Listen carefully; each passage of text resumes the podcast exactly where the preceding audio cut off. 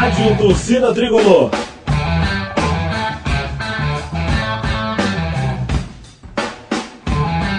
Rock Flu.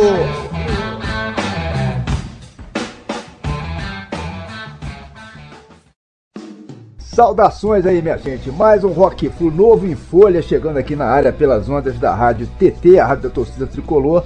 Eu sou Gustavo Alaverde, aqui ao lado do Sérgio Duarte, como sempre acontece. É, e hoje temos aí mais uma edição é, especialíssima por aqui, seguindo adiante, né? É, aí com as nossas homenagens em relação à Copa do Mundo é, desse ano, né? De 2022 lá no Catar. É, já detonamos aí é, na última edição é um especial sobre o rock canadense, né? Já que o Canadá é uma das seleções que, que estará presente lá no Mundial e hoje é a vez da Austrália. Pois é, teremos hoje por aqui uma edição 100% dedicada ao rock australiano, sendo que nessa semana é que já começa para valer essa Copa lá do Catar, né, Serginho? A partida de abertura é, vai rolar no próximo domingo, aí, dia 20, é, às 13 horas, né, pelo horário de Brasília. É, e se trata logo aí de um autêntico clássico do futebol mundial, né? Catar versus Equador. É, vai torcer para qual dos dois aí nessa pelada, Serginho? Diz aí. Dureza, né, cara? Mas eu vou ter que a gente tem que torcer pelo Equador, né? Nossos irmãos queridos aqui da América do Sul. O Catar não dá, né? Deve ser uma seleção horrorosa. Aliás, nessa Copa temos algumas seleções que são verdadeiros sacos de pancada, né? Além do Catar, tem Canadá, Irã, Arábia Saudita, Costa Rica. A própria Austrália também, né? A gente pode considerar como uma, uma grande zebra. Quer dizer, eu acho que ninguém de sã consciência pode sequer imaginar a Copa do Mundo sendo vencida pela seleção da Austrália, né? Se bem que esse é justamente o assunto né, que a gente vai discutir por aqui hoje, com o grande tricolor Luiz Roberto de Souza, que é quem está hoje por aqui com a gente. Ele que, inclusive, já nos visitou né, aqui no podcast é, em fevereiro de 2008, ou seja, lá se vão quase 15 anos. O Luiz, que é professor de educação física né, na cidade de Nova Friburgo, aqui na Serra Carioca, e é fã de rock and roll e de música em geral. E além de ter tido também uma experiência bastante interessante lá na Austrália, né, no ano de 1990, quando morou por alguns meses na cidade de Carrata, que fica localizada na parte ocidental lá do país. Enfim, Luiz, meu camarada, eu já comecei aqui o programa jogando essa pilha aí da Austrália campeã mundial, mas acho que eu forcei um pouquinho a barra, né? Seja muito bem-vindo mais uma vez aqui, aqui ao Rock Flu, meu amigo. E antes de mais nada, saudações tricolores. Saudações tricolores a todos aí, ao Gustavo, a você, Sérgio, obrigado pelo convite. E vamos falar um pouco hoje de Fluminense, é sempre bom falar. Nosso Rock Flu, seleção brasileira, né? Essa Copa do Catar. E vamos falar um pouquinho da Austrália também, né? da minha experiência que eu tive lá durante o períodozinho que eu fiquei por lá. Obrigado pelo convite mais uma vez aí. Boa noite a todos. Beleza, beleza, Luiz. Pois é, antes da gente mergulhar de vez aí nos assuntos principais, né, de hoje, Copa do Mundo do Catar, rock australiano e também o, o, glorioso futebol australiano, vamos falar um pouquinho sobre isso também, né? Bora começar a conversa aqui é, numa palhinha aí do, que foi essa temporada 2022 pro nosso Flusão, né, cara? Vencemos o Carioca no início do ano aí, a partir da chegada do Fernando Diniz, até que tivemos um ano minimamente razoável, né, sem, sem sofrer maiores riscos e, e coisa e tal, embora tenha ficado a sensação, né, eu pelo menos acho, né, que daria para faturar pelo menos mais um títulozinho ali, é, caso a equipe não sofrer tantas perdas, né, cara, especialmente né, na janela no meio do ano, é, alguns meses atrás. Perdemos aí o Luiz Henrique, perdemos o Nonato. Eu acho até que o Lucas Claro acabou fazendo falta também em alguns momentos. É, enfim, mas a espinha dorsal do time, é, André, Ganso, John Arias e Cano, é, esses quatro aí mandaram bem demais na temporada, né, cara? Com certeza. Esses quatro aí foram fundamentais pra gente aí, né? E, inclusive, é um pedido agora do Diniz, né? Para que não aconteça novamente na próxima temporada essa perda de jogadores durante a temporada ano que vem, né? Que é o que acaba descaracterizando e configurando o nosso time, né? Que poderíamos ter tido uma sorte melhor nas competições aí. É, e não há dúvida aí que o Fusão é o melhor do Rio, né, Serginho? Ficamos em terceiro lugar no Brasileirão aí, Flamengo em quinto, Botafogo em décimo primeiro, o Vasco subindo só agora de volta para a primeira divisão. É, melhores do Rio disparados, né, ô Luiz? Acho que é por aí, né, cara? Por aí sim, com certeza. Melhor do Rio. Belíssima campanha no brasileiro, né? Ô Luiz, quando você esteve aqui no Rock Food pela primeira vez, cara, lá atrás, em 2008, a gente estava na expectativa do início daquela Libertadores, né? Que a gente acabou chegando na final. E ano que vem a gente vai estar novamente disputando a competição, né? Já na fase de grupos. Eu acho que com a manutenção do elenco atual, rolando aí a contratação de repente de uns três ou quatro reforços pontuais e mais a renovação, claro, do, do, do Diniz, que parece que já está engatilhada, né? Eu tenho para mim que o Fluminense vai começar o ano de 2023 já com uma pegada diferente, né? Eu queria saber de você o seguinte, cara. Será que agora a coisa vai? Você tá achando que o trabalho do Diniz vai decolar de vez? Ó, Sérgio, eu acho o trabalho do Diniz muito bom.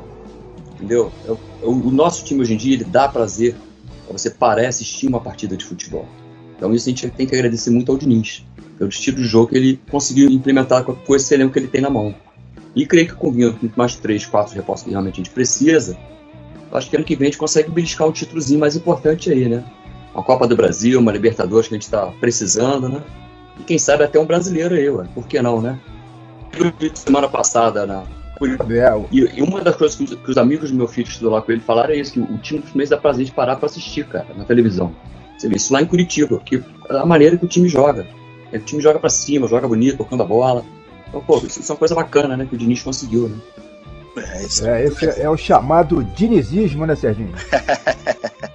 é, há quanto tempo que a gente não tinha esse orgulho, né, de ver o time é, não só numa posição boa, né, no, no, no, brasileiro, disputando semifinal de Copa do Brasil, mas realmente jogando um futebol bonito, né?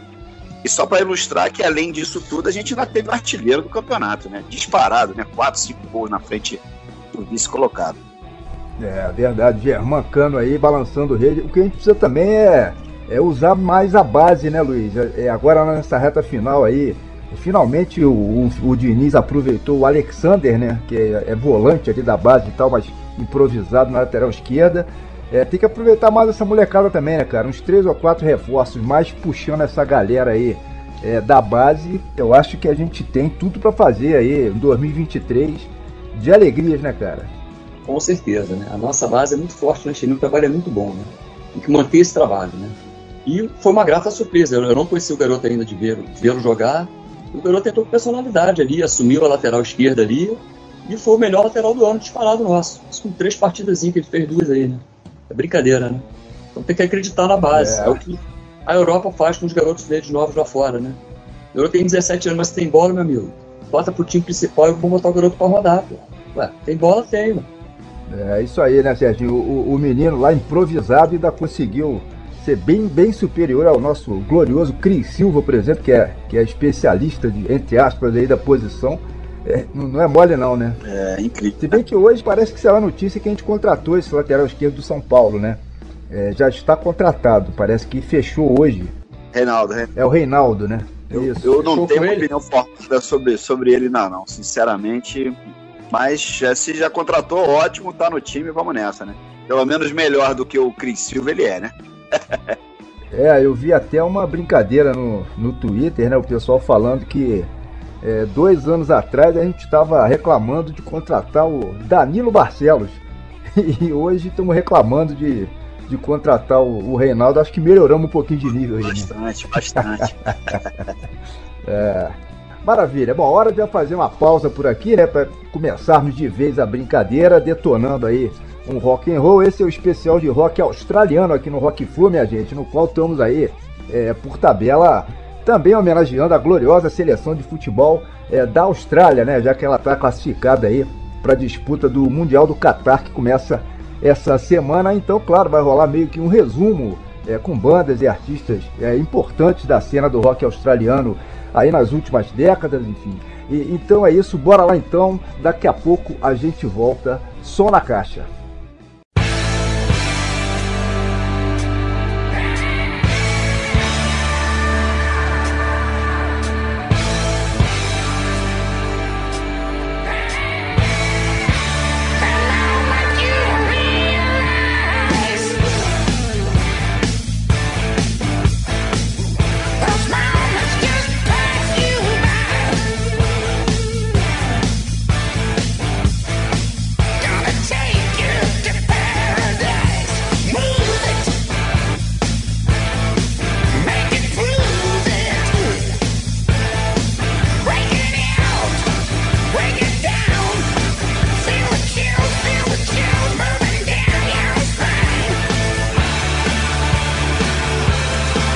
Network.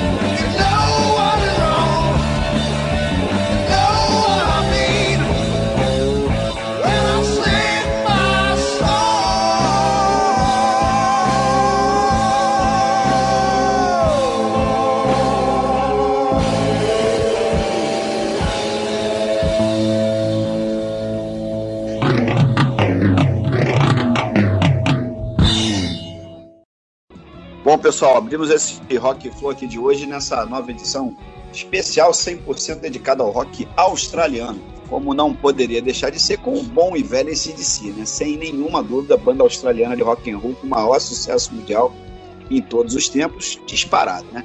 Pescamos a faixa Realize, que é do álbum mais recente deles, o Power Up, de 2020, o álbum que emocionou os fãs, né? Não só pelo fato da banda já não estar mais contando com os irmãos Young, né? O Malcolm faleceu em 2017, mas principalmente pelo retorno do Brian Johnson, né? Que estava afastado das, das turnês, e também pelo retorno do Phil Rudd, né? O batera, ele que teve fora por um bom tempo desse por problemas com a justiça, né? Enfim, não só do, do, do, do rock australiano, mas uma das bandas mais importantes do rock and roll mesmo, né? Em termos mundiais de todos os tempos, né? Quer dizer, goste-se ou não desse DC, né, Luiz? Isso não tem como negar, né? Eles são seminais realmente, né? Bom, os caras são fantásticos, né? Não tem o que falar do ACDC, né? Os caras são. São o que são, né? São o ACDC, não adianta. São eles ali e acabou. É, esse DC que em plena pandemia conseguiu lançar esse álbum aí. Super legal, né? Eu achei super legal. Foi meio que uma homenagem aí até ao Malcolm, né? Pescando algumas composições dele lá e dando uma, uma trabalhada. Enfim, é, e tivemos também aí nesse bloco de abertura uma banda de pop rock também muito famosa, né? Que esteve ativa aí entre 77 e 2012, uma carreira é, grandiosa aí, pelo menos uma dúzia de álbuns de sucesso. Eu tô falando do In Excess, a faixa deles é, que rolou foi a Guns in the Sky, que tocou muito também lá atrás, é, no, no, finzinho dos anos 80, né? Quando foi lançada aí, fazendo parte é, do álbum chamado Kick. É, e a terceira atração aí nessa sequência inicial foi o Buffalo, né? Uma banda cult australiana dos anos 70, pesadíssima aí, não tão conhecida na verdade, é, ou pelo menos não tanto quanto deveria, né? Tem um repertório aí que é excelente.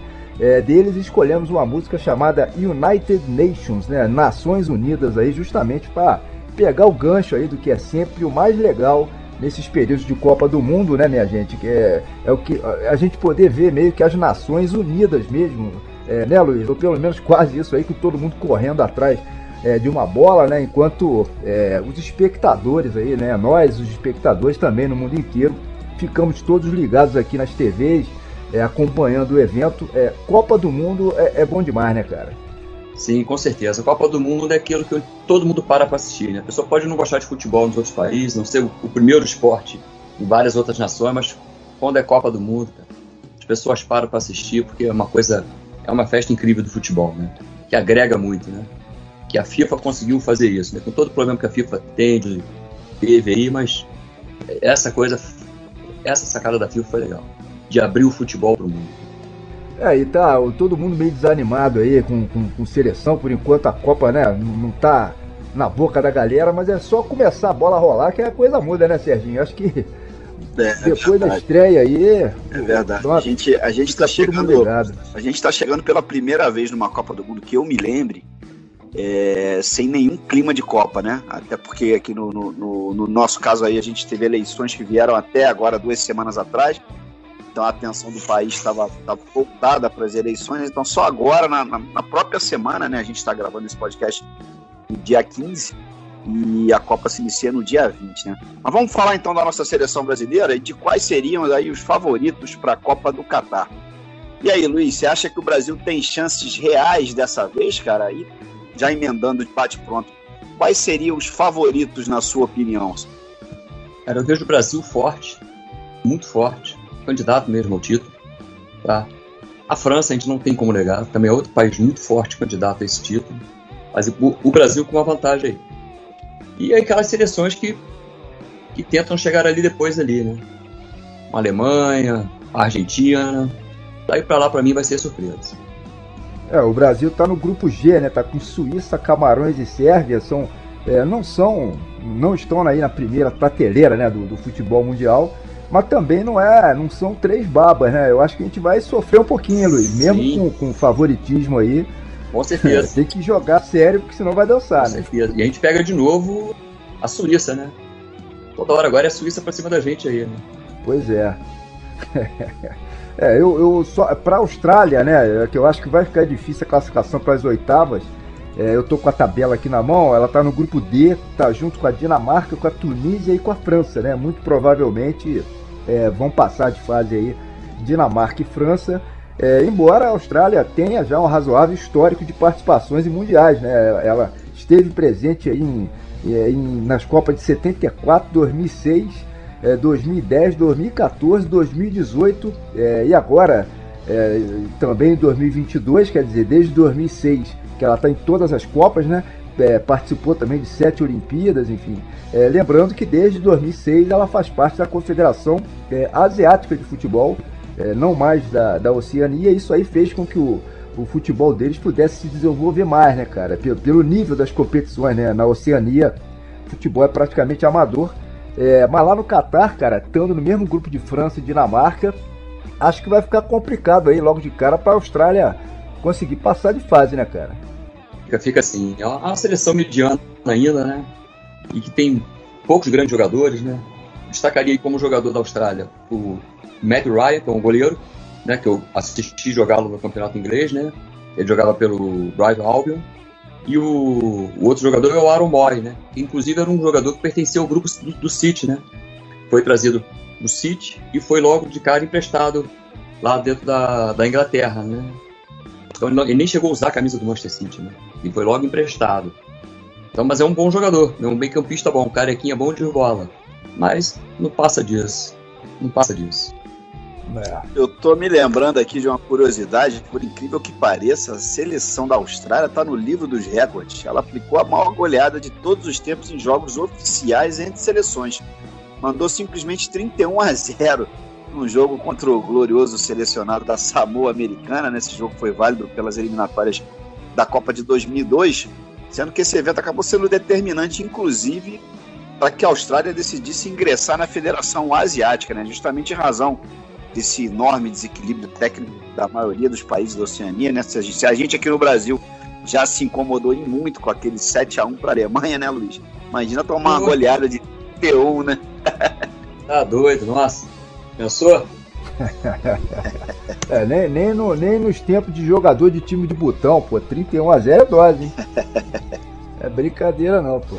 É, mas voltando o papo aqui para a praia do rock australiano, é, hoje a gente vai ficar surfando aí nessas duas ondas, né? Um pouquinho de futebol, um pouquinho de rock and roll, é, e vamos nós, né? No segundo bloco teremos é, outras três bandas também muito importantes aí do cenário musical de lá, todas tendo surgido aí por coincidência é, na cidade ou na região próxima é, ali a Melbourne, né? Vamos então de Jet, uma banda de rock alternativo bastante interessante, é, já uma velha conhecida aqui do programa pois já tocamos outras vezes, né? Are You Gonna Be My Girl foi uma faixa que explodiu nas paradas aí é, quando foi lançada em 2003, é, no álbum chamado Get Born. Teremos também a Australian Crawl, né? um dos maiores nomes do rock australiano dos anos 80, uma banda de pop rock com a música chamada Things Don't Seem. E aqui eu aproveito para mandar um grande abraço para um amigo aí que é das antigas aqui da cidade, né? O Alexandre Ricarte Ramalho. Eu me lembro que foi ele quem me apresentou lá atrás é, Australian Crawl, ele que era fissurado realmente é, nessa banda aí.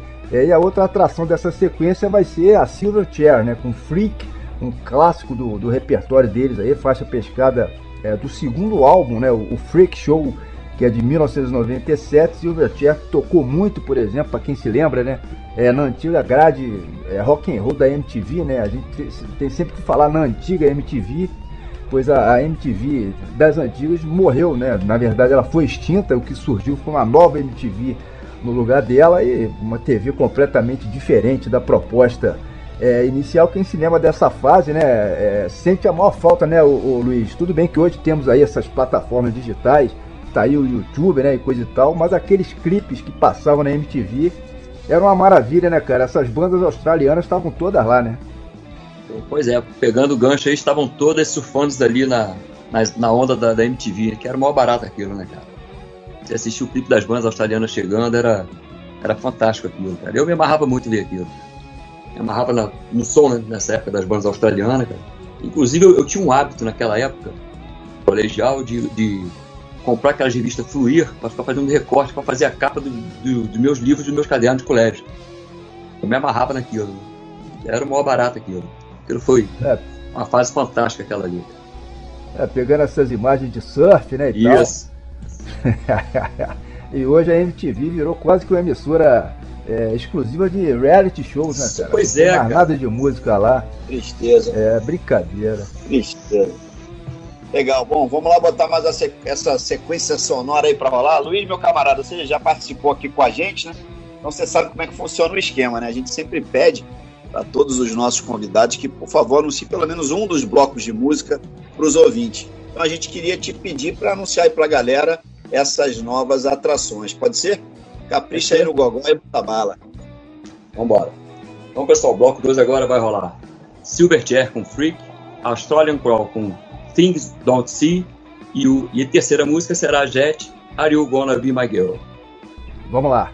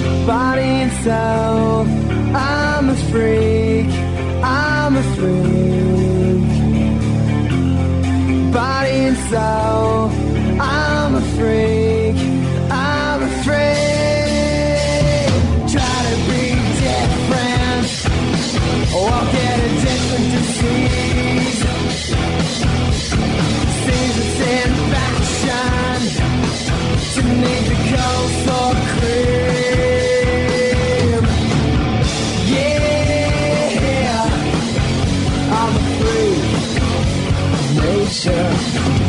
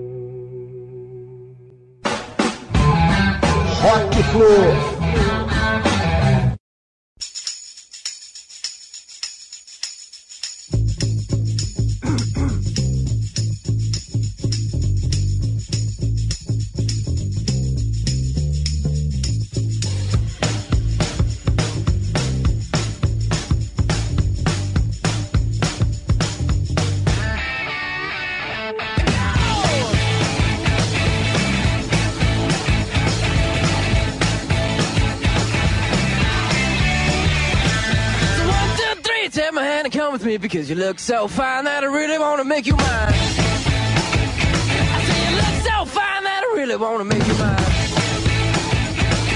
Four, five, six, come on and get your kicks. Now you don't need the money when you look like that, do you, honey?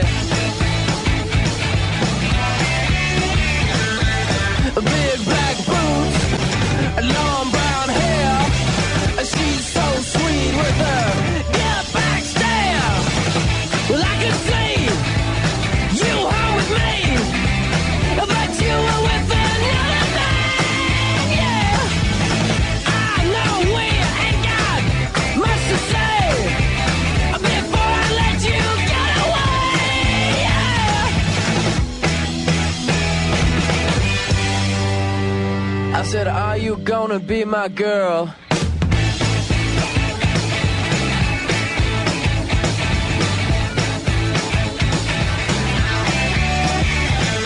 one, two, three. Take my hand and come with me because you look so fine that I really want to make you mine.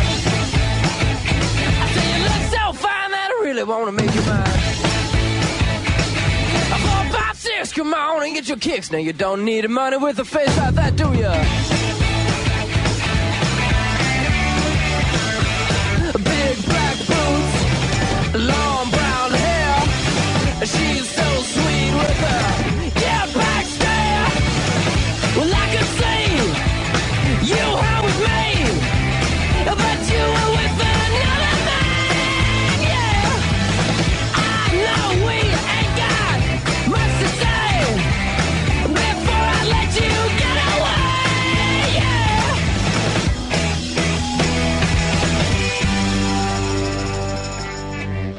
I said, Are you gonna be my girl?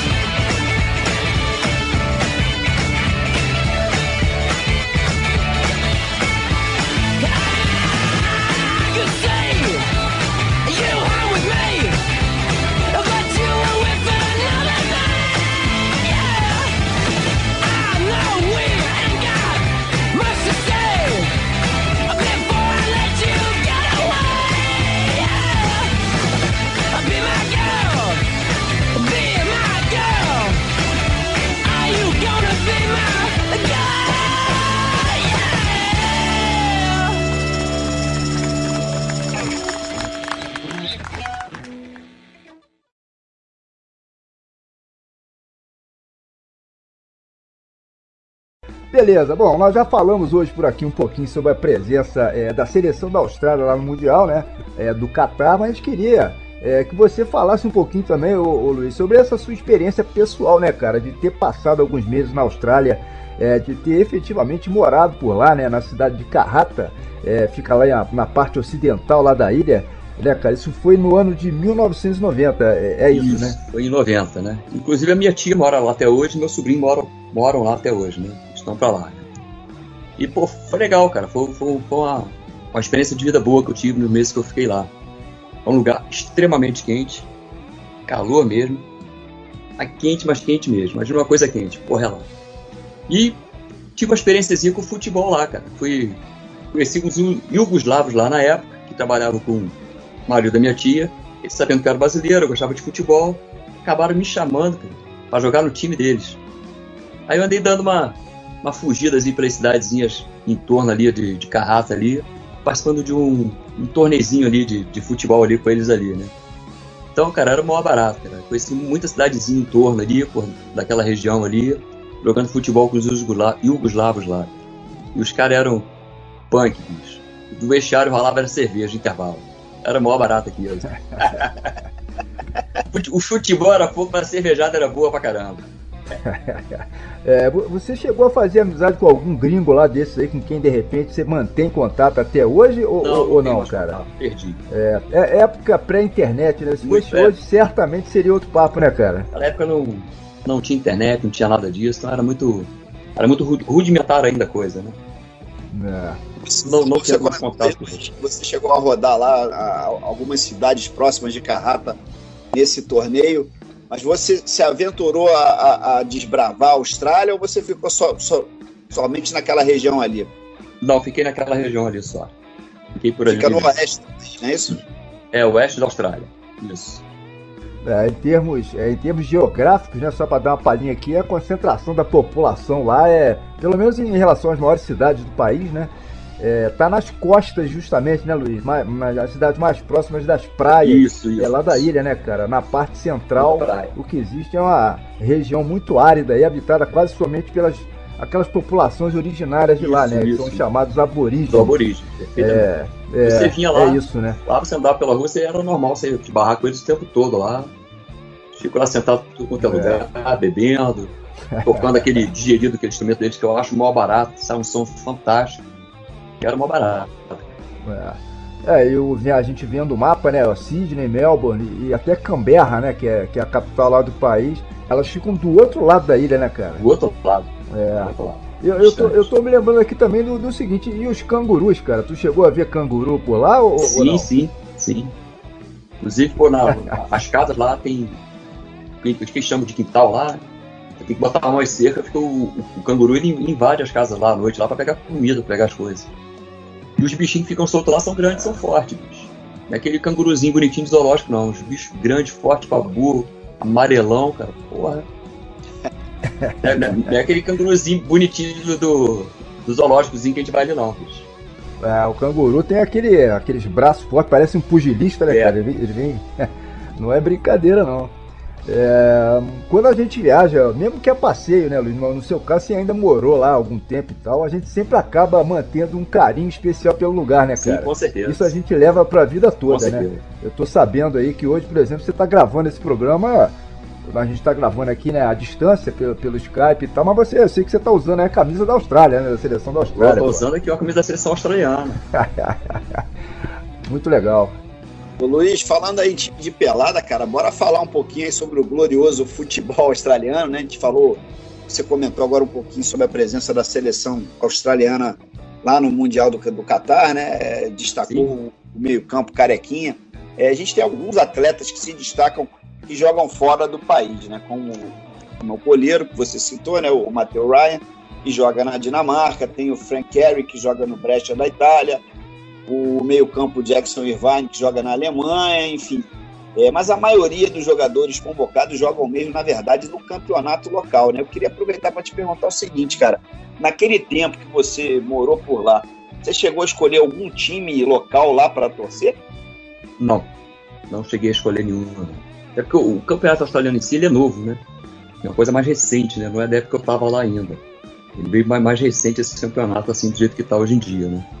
É, eu a gente pesquisou aqui ó, o, o campeonato nacional deles, lá, organizado pela A-League, né, que é a principal liga de futebol australiano, só começou a ser disputado na temporada 2005-2006. Isso, isso, 2004 por aí. É, Isso, é exatamente. mole, rapaz. Pois é, são 11 times da Austrália e um da Nova Zelândia, né? Isso, hoje É, mas ainda, mas ainda muito precário, né, o nível técnico, né, cara? Muito. precário ainda, né? E hoje, hoje por exemplo, eu tava vendo, a- o primeiro colocado hoje é o, é o, é o Melbourne, né, com 16 pontos. Aí vem em segundo o Wanderers e em terceiro tá o Adelaide, né? E o Sydney é o time com o maior número de títulos lá até hoje da liga deles, né? Tem cinco títulos. E o Melbourne segue com, logo em seguida com quatro títulos nacionais deles lá, né? Então é uma coisa muito... muito engateando É, ainda. muito né? recente, né? É. E o curioso é que a gente teve vários jogadores brasileiros jogando por lá, né? Mesmo sendo tão longe aqui do Brasil, e alguns deles, por sinal, bastante famosos, né? Quem abriu essa porteira foi o volante Jefferson Souza, que saiu do Criciúma. Hoje em dia temos o, o atacante Ian Sassi, que saiu do América Mineiro, atua no, no Wellington Fênix. Temos o zagueiro Marcelo, cria do Santos, o Matheus Moretti passou pelo Vasco, foi contratado pelo Central Coast Ma- Ma- Mariners. É, mas na Austrália, no- em anos anteriores, já passou por lá o volante Amaral, que jogou duas temporadas no Puff, o Bobô, ex-Corinthians, jogou no Sydney, aliás, foi campeão. É, por sinal, mesmo o caso do Juninho Paulista, teve o Cássio, lateral esquerdo do Flamengo, esse então disputou oito temporadas né, pelo Adelaide United. É... Aliás, o Adelaide United ainda teve o Romário, né? Que foi pra lá em 2006, jogou poucas partidas, só fez um golzinho de churu. Foram quatro partidas do Romário. Romário na Austrália? É, essa aí não é mole não, hein? O, o Romário tava naquela, né, Luiz? De, de tentar chegar a mil gols Exatamente. aí. Aí mandou o Miguel aí de ir pra Austrália. Aí conseguiu meter um golzinho pra aumentar a conta dele lá, né? Quatro partidas e É. meteu um golzinho lá na, pela Adelaide United lá. É, é e, o, e o, o Cássio, eh, lateral esquerdo, aí chegou até a jogar pela seleção, né? Foi, obteve dupla cidadania e, chegou a jogar na seleção da Austrália. Bom, quando, quando rolam por aqui edições temáticas como essa, né? A gente sempre prepara é, uma espécie de resumo aí, é, histórico, né? Um resumo bem resumido, digamos assim, só para a gente poder contextualizar é, minimamente a coisa, né? Eu tô com várias anotações aqui. É, então vamos lá, o rock australiano também é conhecido como Aussie Rock, teve sua primeira onda ali entre 1955 e 1963, aí surgiram as primeiras bandas e tal, é, mas tudo ainda num cenário é, bastante amador, né? E só, só foi se desenvolver realmente em meados da década de 60, tendo como destaques aí os Easy Beats, é, e vejam só, os Gees, né, que surgiram na cidade de Brisbane. Muita gente não sabe, os Gees surgiram na Austrália, né, apesar dos músicos é, serem ingleses, né, é, é- é o que acontece até na, na mesma medida aí com o próprio ACDC, né, só, só que aí no caso são escoceses, né. É, a partir de 66 surge a primeira grande revista de cultura pop chamada Go 7, é, faz muito sucesso e, e impulsiona várias bandas, né. Surgem aí também os primeiros festivais, enfim, e com a chegada dos anos 70 surgem nomes aí como o Black Feather, o, o Buffalo, os Asters também, claro, o ACDC é dessa época. Aí nos anos 80 temos a força, é, uma mistura ali entre o pop rock e, e a surf music, né, que a gente até já citou há pouco aí, com nomes como é, o já citado Australian Crawl, tivemos também a, a Little River Band, o Hoodoo Gurus, o Spy vs Spy, a Gang Jagang, é, o, a The Church também é outra banda dessa época. Aí tivemos também o Midnight Oil e o Man at Work, né, principais nomes aí do chamado é, pub rock que, que, explodiram mundialmente aí.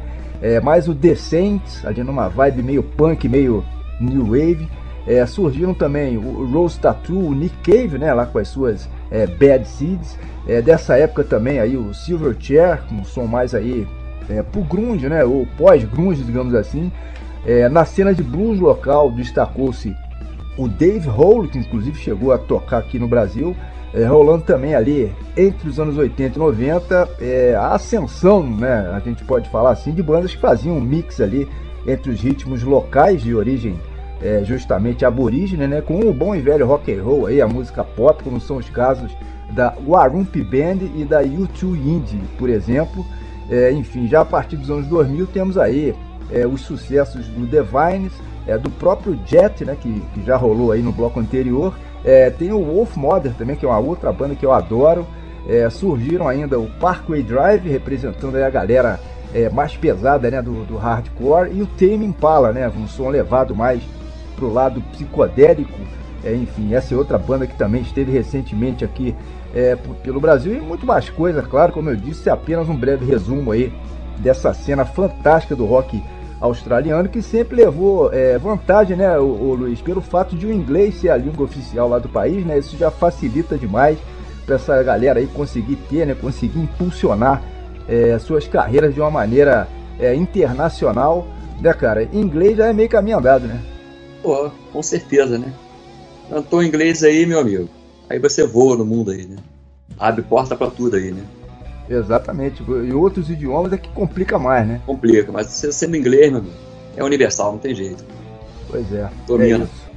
Legal. Bom, nesse terceiro bloco aqui de hoje vão rolar três bandas que foram citadas aí agora pelo Gustavo, nesse super resumo que ele fez, né? Teremos o Rudo Gurus, Yutuindi e Gangajang. Elas surgiram e fizeram rapidamente sucesso naquela cena de, de pop rock do início dos anos 90, né, Luiz?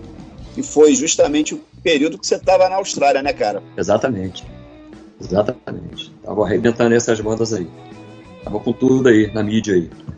É, e o, até uma pergunta que eu vou te fazer. Rolava é, programa de rock and roll na, na TV australiana lá? Isso, isso acontecia lá também, cara? Rolava, rolava. Devia ter, né? Sim, sim, É. rolava muito lá, né? A gente, Rádio também, essas rádio, coisas, tudo, né? você ouvia o tempo todo, você ouvia essas músicas dessas bandas deles tocarem lá o tempo todo. A MTV é deles lá da Austrália lá, né? Aí lógico, passava coisa mais deles lá da, da Oceania, né? Então era, era forte lá o trabalho deles também na época lá. Tá, muito, legal, cara. Bom, os, os sons da YouTube Indie e da Gang de Gajang, Gang Gajang, esse nome é complicado, É. né? que é, foram pescados aí de álbuns lançados lá atrás, né? Entre o fim dos anos 80 e início dos anos 90, mas no que se refere aí é, a Rudo Gurus, teremos aí uma novidade, né? Eles acabam de lançar um álbum inédito agora em 2022, com o título de Chariot of the Gods, então pescamos aí a Get Out of Dodge, uma faixa super interessante que vai inclusive abrir aí essa sequência é, e que mostra que a banda segue ativa, né, Luiz? Ainda nos dias de hoje aí. É, no- nos anos 80 e 90 eles tocavam direto também aqui pelo Brasil, né, cara? Aliás, não só ela, mas todas essas aí, é, e mais a Australian Crawl, foram famosas é, não só na Austrália, mas aqui no Brasil também, né, cara? Fizeram, fizeram muita fama por aqui sim. Eu mesmo me lembro, pô, me amarrava ouvir essas músicas na rádio quando tocava aqui. E, porra, quando trabalhei com CD, pô, era procurado na loja essas bandas, quando eu tive minha loja de CD, né, que eu trabalhei com música. E, pô, e sempre vendia lá essas bandas australianas. Volta e meia entrava o pessoal lá procurando por bandas australianas na loja lá. E Rudo Good, com certeza, Ganga Janga tava sempre no, na pedida da galera. Maneiríssimo. U2 Wind, Spy vs Spy, Ganga Janga, The Chevrolet, tudo já tocou aqui no Brasil. bicho. Na década de 90 veio essa galera toda aí, Australian Crawl, que acho que fazia mais sucesso aqui, Gurugurus, Ganga Junk, tudo isso tocava na Fluminense. Fluminense tinha aqueles especiais de surf music lá, né? Isso. Embora o som não fosse propriamente surf music, acabou. É uma mistura de pop rock com surf music, né? Essas bandas tiveram aqui nos anos 90, Ah. cara. Aí tocaram em Florianópolis, tocaram no Rio, tocaram em São Paulo. É, Era, era a época da Fluminense aí, a Fluminense deu uma bela divulgada. Foram 11 bandas australianas que vieram ao Brasil fazer turnê. Uau! Ah, legal, legal. Isso aí é uma invasão australiana. O do Gurus tocou em 1997. Eu tô vendo uma matéria aqui recente, cara, a matéria do dia recente, né? Do dia, dia 5 de março. E eles lotaram Metropolitan e ficaram surpresos ao chegar no Brasil. Falaram, quando, quando foram trazer eles pro, pro Brasil, falaram, pô, vocês fazem muito sucesso lá, não sei o que, eles ficaram surpresos. E quando chegaram aqui, ficaram mais surpresos ainda que eles eram associados a surf music. Eles falaram surf music, mas nenhum de nós pega onda, não tem. Parece que era uma, uma fita VHS é, de um californiano que rolava com aquelas imagens de surf e tinha três ou quatro músicas do Rudo Gurus e aquilo rodou o mundo e aí eles ficaram associados ao surf. Interessante isso, né? De surf eles não tinham nada, né? Bom, e, mas tocaram, é, tocaram, tocaram no Brasil. Então, realmente, a, a grande maioria dessas bandas aí. Eu me lembro do Oil, tocou no Maracanãzinho, dessa aí eu me lembro. Man Network, eu acho que o Man Network não tocou, mas depois o vocalista, que agora me foge o nome dele, é até conhecido, já tocou no Brasil umas três ou quatro vezes a figurinha carimbada por aqui. The Network teve no Brasil, tocando em São Paulo, em maio de 96. Então, todo, todo mundo já passou por aqui. Todo mundo, é a invasão australiana mesmo, não tem jeito. É incrível, né? Bom, minha gente, vamos lá então. Em seguida teremos aí como atrações nesse bloco Get Out of Dodge, faixa novíssima da autoria do Rudo Gurus. Depois vem o som pop aborígene, digamos assim, né, da YouTube Indie, com Tribal Voice, fechando com a Ganga Jang, com a clássica Shadow of Your Love. Só na caixa.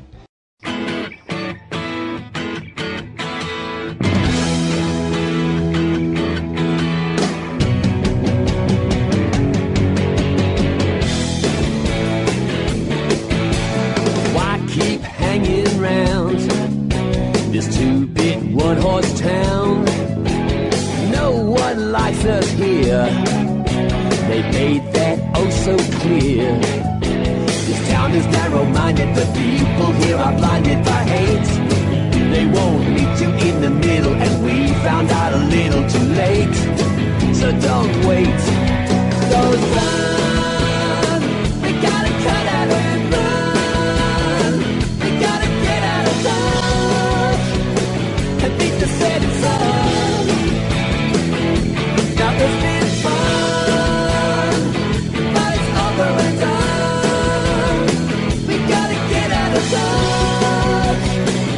for the sheriff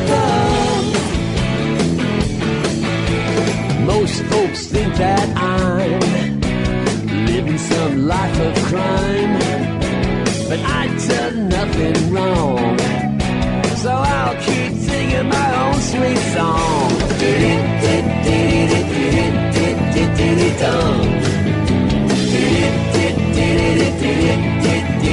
Dum dum dum dum dum dum dum.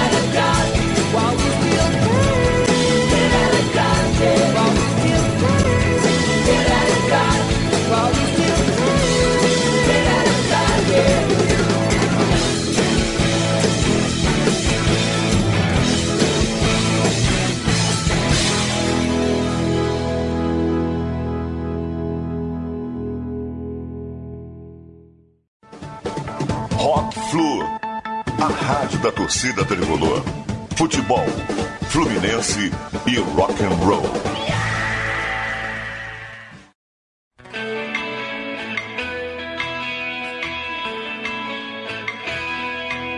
There's a awakening of a rainbow dawn, and the sun will rise up high. There's a whisper in the morning light, saying, Get up and meet the day.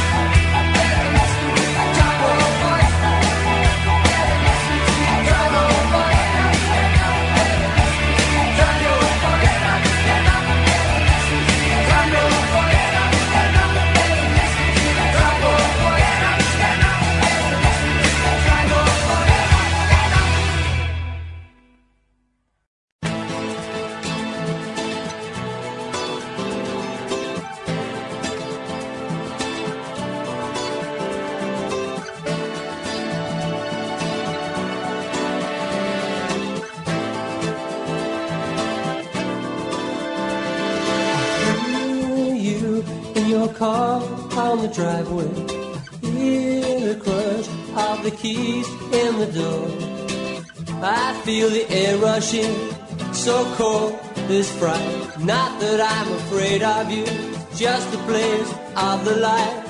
No matter where I stand, even if the lights are bright, I'm living, living in the shadow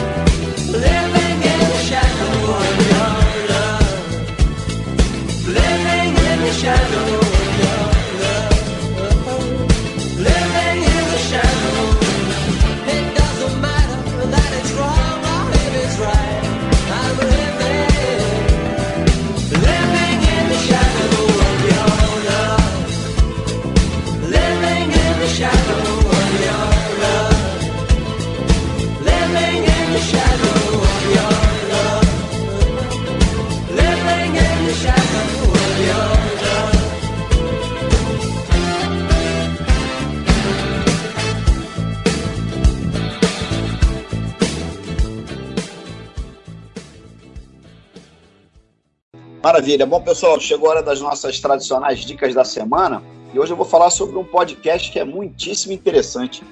Se chama A Hora da Vitrola. É apresentado pelo André Góes, da Rádio Eldorado, trazendo histórias que marcaram a formação da música entre os anos 50 e 80. Já rolaram diversas edições com temas interessantíssimos, como, por exemplo, a banda desconhecida, que um dia foi mais famosa do que os Beatles. É, o dia que o Jimi Hendrix foi expulso para sempre dos estúdios da BBC de Londres. Em busca do barulho perfeito, esse episódio aí sobre o The Who e as caixas de som Marshall.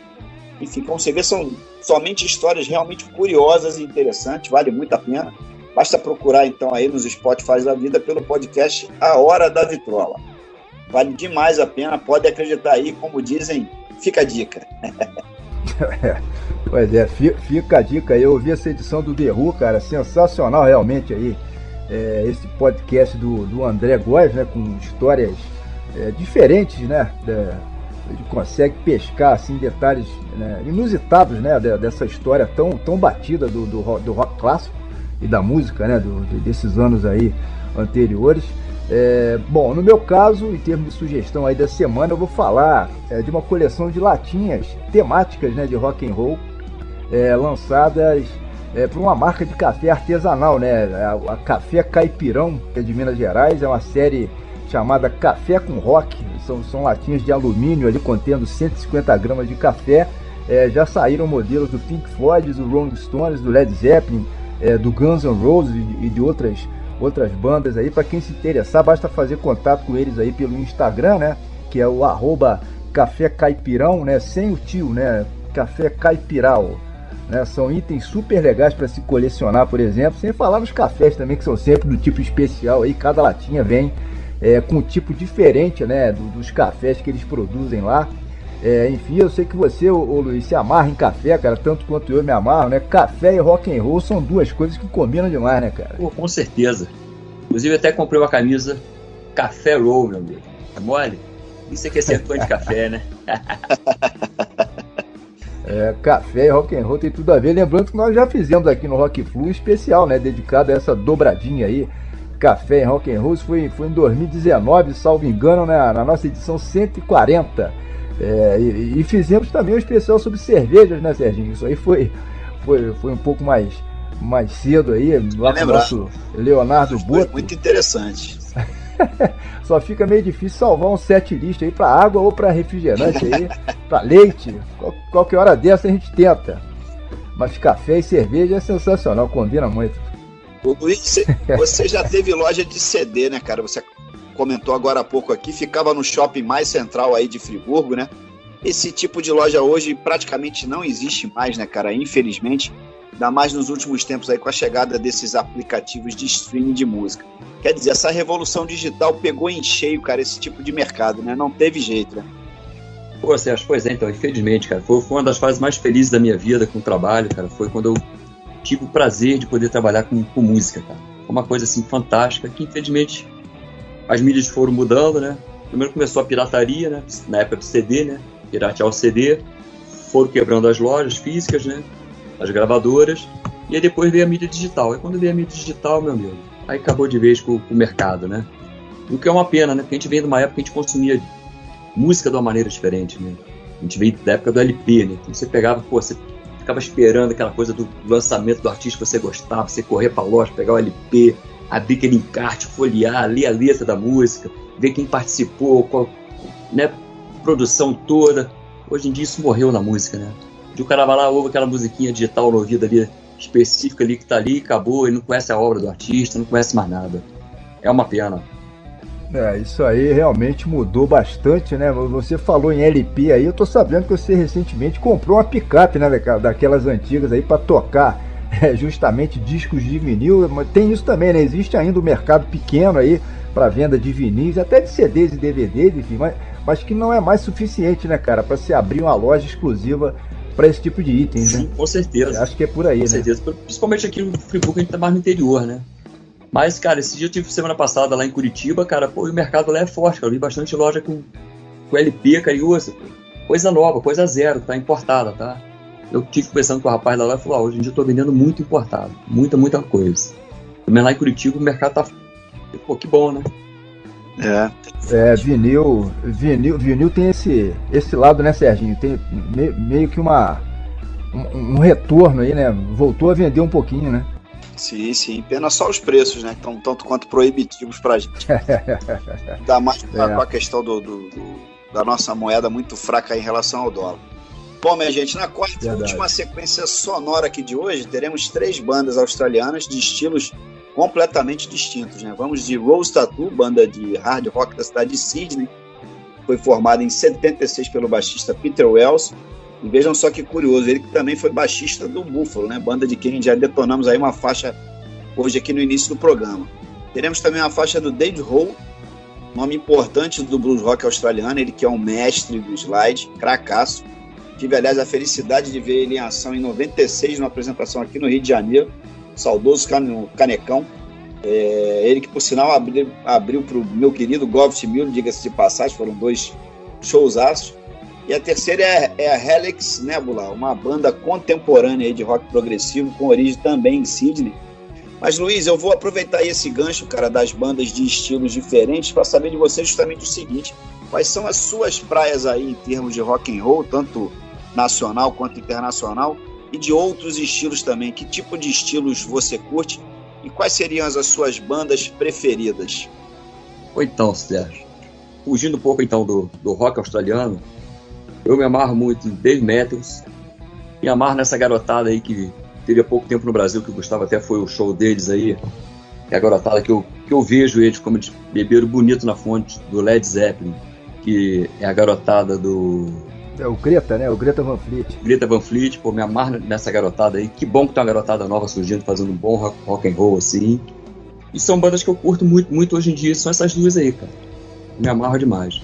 No Brasil, hoje, hoje em dia, eu tô, tô devagar, cara. Não, não tem nada assim de novo que eu curta muito. É mais as coisas mais antigas que tem do rock nacional mesmo que eu curto aí. É o Barão, entendeu? É. É, o, é o Ira. É, você falou aí em Barão Vermelho, o Barão Vermelho vai fazer um show, um show aqui na cidade, rapaz. Vai ser no.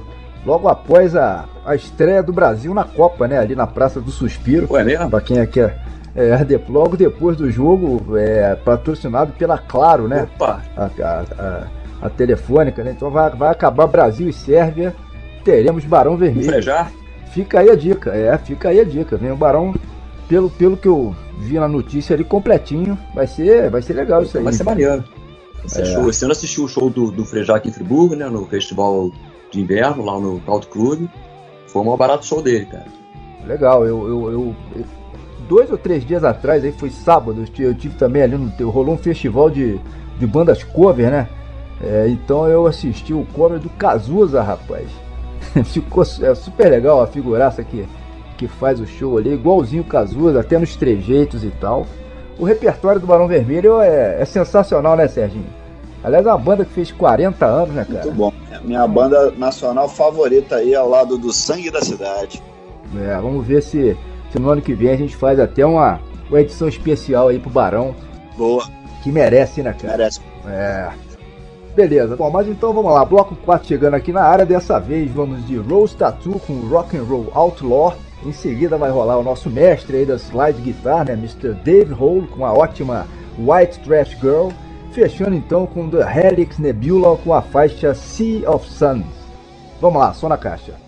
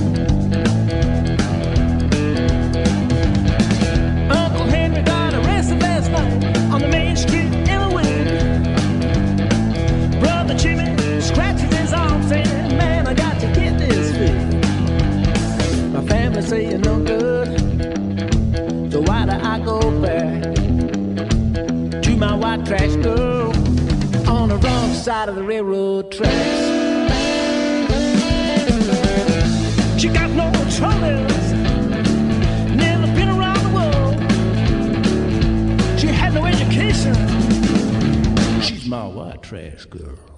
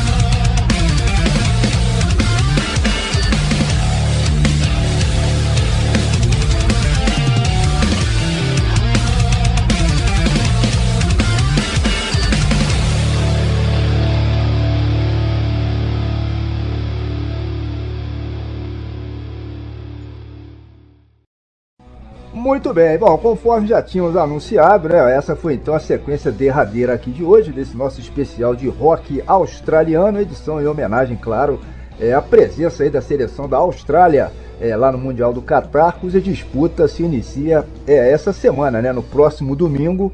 É, como também dissemos durante o programa, trata-se de uma cena riquíssima aí, são centenas e centenas de bandas aí de estilos é, os mais variados. O que a gente fez aqui foi só um pequeno apanhado, enfim, do que rolou e do que rola por lá em termos de rock and roll.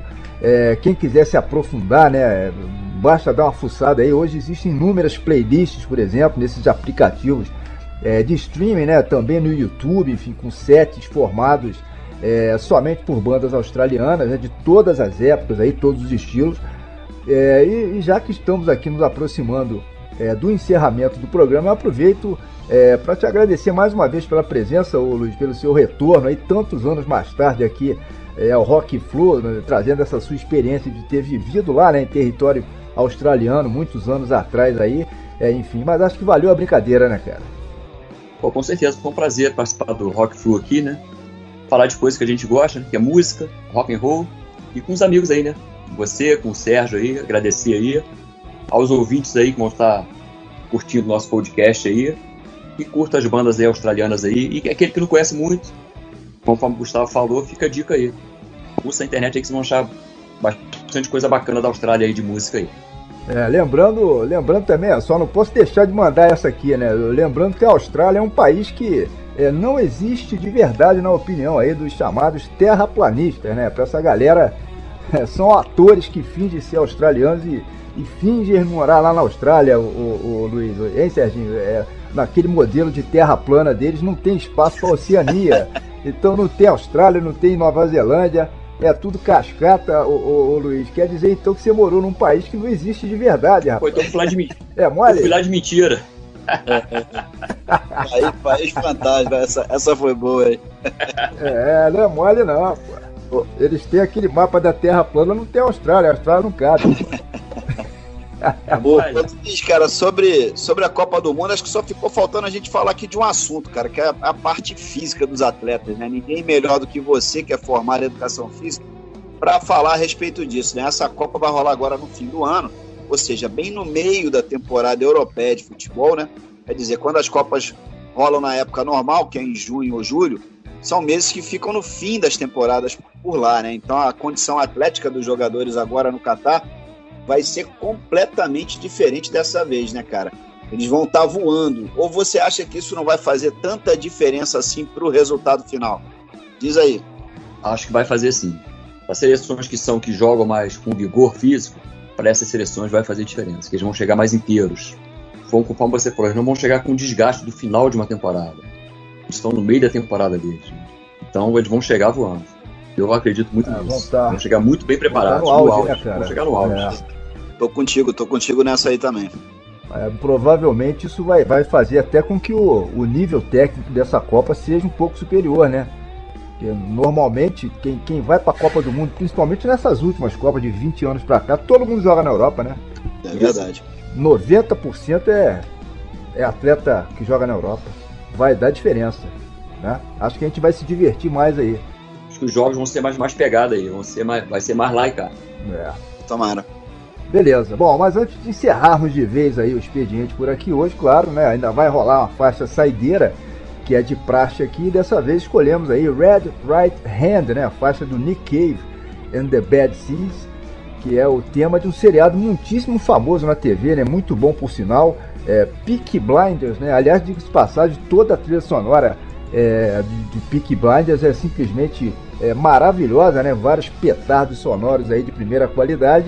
É, Nick Cave que tem uma carreira grandiosa, né? São cerca de 20 álbuns lançados até hoje, desde o ano de, de 84, né? Que foi quando ele, ele surgiu ali. Além de músico, é, é, compositor, também é, é, ocasionalmente ali ator. Enfim, Nick Cave é sensacional e, e os Peaky Blinders são, são também sensacionais, né, Luiz? Aí é uma dobradinha campeã, né, cara? Pô, aí não tem nem o que falar, né? A série é maravilhosa, o Nick Cave, né? Principalmente a foto dele com a camisa do Fusão, aí pô, vai ficar tudo de bom, né? Aí melhora mais ainda, né? É, E uma curiosidade final aqui para fechar, que é a seguinte, né? O nosso Nick Cave morou no Brasil, né? Em São Paulo, isso foi entre 1990 e 93, tendo inclusive um filho brasileiro que nasceu nesse período, chamado Luke Cave. E um detalhe a mais, né? O nosso amigo Luiz acabou de citar aí, na época ele sempre era visto usando uma camisa tricolor do nosso Fluminense. Tem várias imagens aí que a gente acha na internet comprovando isso. Quer dizer, ele ainda por cima acabou virando torcedor do Flusão, né? Demais isso aí, né, Luiz? Pô, o cara morar em São Paulo e torcer pro Flusão, né? Porra, aí arrebentou, né? Tem nem o que falar, né? É, e, e- e- e o e o legal é que tem um monte de. Ele usava mesmo, cara. Tem várias, várias, É. vários dias diferentes, ele em vários ambientes diferentes, ele com a camisa do Fluminense aí. Sensacional. Isso devia ser a camisa 9 do Ezio. Provavelmente. É, muito legal. Bom, mas então é isso, minha gente. Fim de papo por aqui. Daqui a duas semanas teremos mais Rock Flu. É, se tudo der certo, aí será o nosso especial de rock argentino também aí, é, nessa, nessa vibe da Copa do Catar, né? E especial de rock argentino que finalmente vai sair aí. A gente já tá, tava devendo há um tempão. É, eu deixo um abraço aqui pro Serginho e outro pro nosso grande convidado é, de hoje, né? O Luiz Roberto de Souza. É, valeu, galera. Até a próxima aí. Valeu, gente. Abraço. Um abraço. Ah, valeu. você. Valeu, cara. bom aí. Valeu, galera. Um abraço, Gustavo. Saudações. Saudações. Tchau, tchau. Valeu.